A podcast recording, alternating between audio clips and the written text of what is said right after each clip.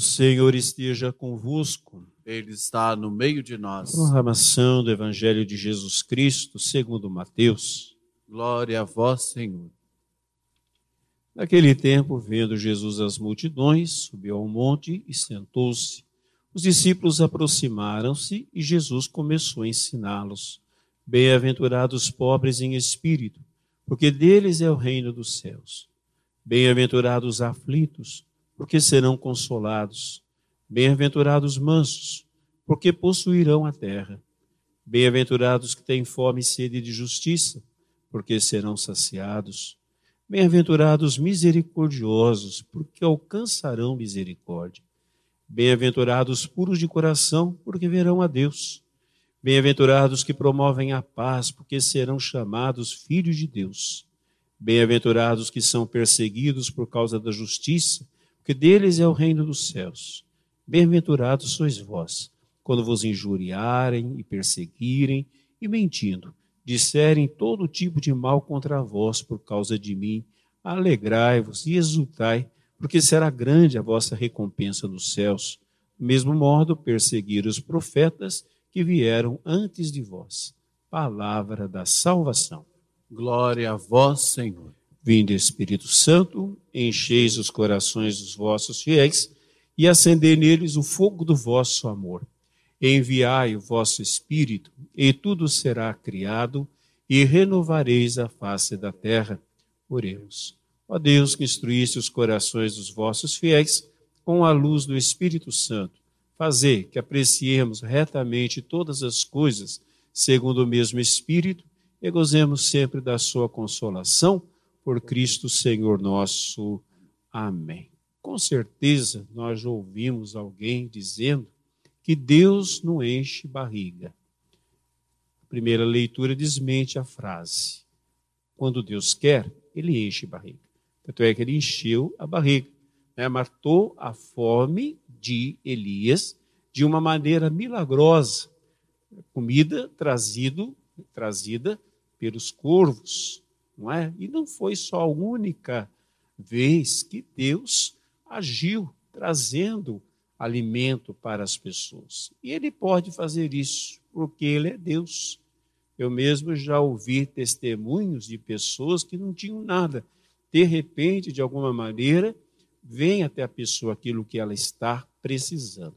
Mas é certo, gente, que Deus, ele trabalha de uma maneira digamos, natural. Às vezes, até para nós, sobrenatural. Mas Deus usa das coisas que já existem. Veja, por exemplo, quando Jesus multiplicou os pães, ele poderia muito bem ter feito aparecer pães do nada. É? Poderia. Mas não, ele pega os pães, os peixinhos é? que um garoto trazia, e dali ele faz o milagre, assim como também da água que foi transformada em vinho, havia água. Então, ele usou daquilo que existia, daquilo que lhe deram, para providenciar o que as pessoas precisam. Então, nosso Deus é um Deus de providência. E é que muitas vezes nós não percebemos a providência de Deus no nosso trabalho, a providência de Deus quando alguma coisa dá certo na nossa vida, nós não percebemos. Quantas vezes nós murmuramos e quantas vezes nós falamos: Deus não cuida de mim, Deus me abandonou, Deus não me ajuda, Deus não me protege. Uma vez eu conversei com umas pessoas, uma família, tinha sido é, alvo de um assalto. Entraram na casa, amarraram todos, roubaram praticamente tudo. E a pessoa dizia, mas Deus não nos protegeu. Eu falei, pois é, se ele não tivesse protegido vocês, vocês não estariam aqui me contando a história. Vocês não percebem que a vida de vocês, o resto vocês compram. Não é? Eu sei que ninguém quer perder nada, é um, é um trauma, né? Ser assaltado, ainda mais uma certa violência, como aconteceu com eles. Meu Deus, mas a vida é mais importante do que tudo. E a vida deles foi preservada. Mas às vezes, não sei porquê, nós focamos naquilo que é negativo e a gente não consegue ver, às vezes, a presença de Deus, a proteção de Deus, a providência de Deus. Nós reclamamos, nós queremos as coisas do nosso jeito, na nossa hora, é? mas quando nós nos abandonamos nas mãos de Deus, pode ter certeza, Ele vai de alguma forma manifestar o seu amor, o seu cuidado, a sua providência, como diz aquela música, né? Deus cuida de nós. O Evangelho nos traz uma receita de felicidade, né? Bem-aventurados. Não vou me deter aqui sobre cada uma das bem-aventuranças, né? Cada uma delas, com certeza, tem muito material para a gente falar, muito conteúdo para a nossa vida. Mas veja que é, é dito bem-aventurado, né? Bem-aventurado. Quando uma pessoa ela é considerada pela nossa igreja uma pessoa virtuosa e que está a caminho do altar, né, da canonização, primeira coisa, ela é declarada bem-aventurada. Quer dizer, uma pessoa feliz, né? A palavra bem-aventurado em Lucas aparece não a palavra bem-aventurado, mas feliz. O que é uma pessoa feliz? Como que uma pessoa é feliz? Geralmente nós achamos que a felicidade é uma espécie de uma mágica. Não, a felicidade não é uma mágica. A felicidade é uma escolha e uma aceitação. Tá? Deus vai apresentando para nós caminhos. Deus vai colocando na nossa vida conteúdos, situações e possibilidades. Cabe a nós escolhermos. É, esse, essa passagem é da, da, do Sermão do Monte, Começa lá no capítulo 5, que nós acabamos de ouvir, termina lá no capítulo 7. E no capítulo 7, no versículo 24, se não me engano, Jesus disse: Aquele que ouve as minhas palavras e as põe em prática. Então é como uma receita. Né?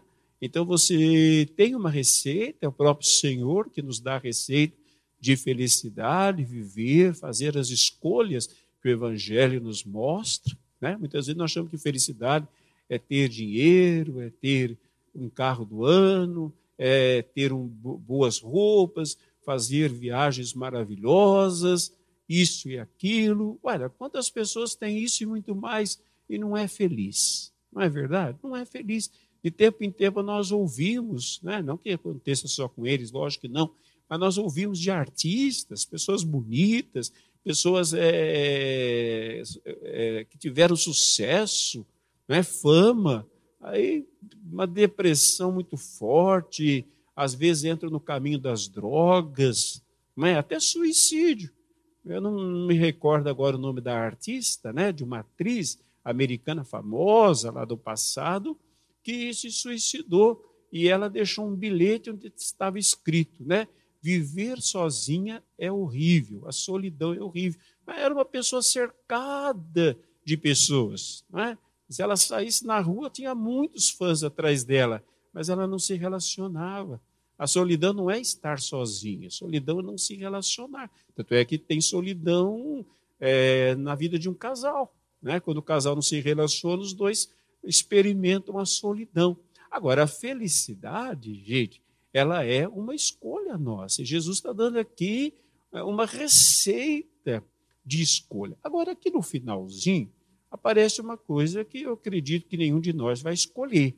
Não é? Tudo bem, escolher ser manso, escolher é, ter fome e sede de justiça, escolher ser misericordioso, é, promover a paz, é fácil. Quer dizer, fácil não é, né? Não é nada fácil, mas é uma escolha possível, digamos assim. Agora aqui Jesus diz: bem-aventurados que são perseguidos por causa da justiça, é, bem-aventurado sois vós quando vos injuriarem, é, perseguirem, mentirem contra vocês, inventarem coisas.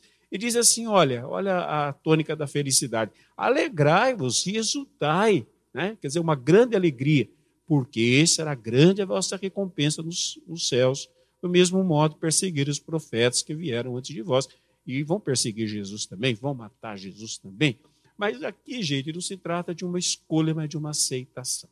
E não é aquela aceitação, ah, bem, não tem jeito mesmo que se há de fazer, Deus quer assim. Às vezes não é bem uma aceitação, né?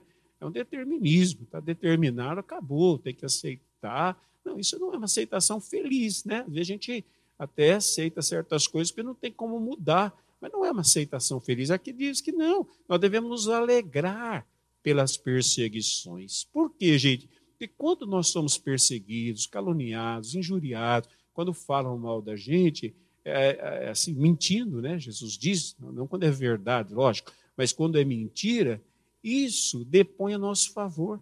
Significa que a nossa vida é semelhante à vida de Cristo. Significa que a nossa mensagem é a mensagem de Cristo porque está incomodando pessoas, está perturbando pessoas. É lógico que tem aqueles que, abrem o coração, acolhem a mensagem, mas tem pessoas que resistem né? porque a mensagem não é o que ela queria, não é do jeito que ela queria, não é do jeito que ela pensava, o que ela pensa, que ela quer que sejam as coisas. Ela não é verdade. Então aí Jesus disse: então alegrai-vos. Né? Não tenho tempo para falar mais sobre isso, mas vale a pena a gente pensar que quando né, há oposição, quando há calúnia, quando há mentiras, nós estamos nos assemelhando a Cristo né, que enfrentou tudo com paciência, é, enfrentou tudo com força, não ameaçou ninguém, não, não, não, não, não se vingou de ninguém, porque ele não deixava que as pessoas controlassem ele. Quando ele está lá na cruz, Pai, perdoar eles, porque eles não sabem o que fazem. Além de perdoar, ainda desculpou. Por quê? Porque ele não deixou que ninguém o controlasse. As pessoas estavam crucificando o seu corpo, mas a sua alma, o seu espírito, ninguém tocava. Ele era livre. Então nós somos livres quando nossa consciência está tranquila diante de Deus. Nós não, não, nos preocupamos com a opinião dos outros, nem que seja uma opinião negativa. Não, né? nós aceitamos aquilo, entendendo que é assim mesmo. No reino de Deus há oposição, aquela oposição feita pelo mal, mas a oposição também daquele que se fecha a mensagem do Senhor. Então que o Senhor nos dê a graça né, de andarmos nessa receita de felicidade. Quem ouve as minhas palavras e as põe em prática, é semelhante a uma pessoa prudente, podemos dizer feliz. Amém.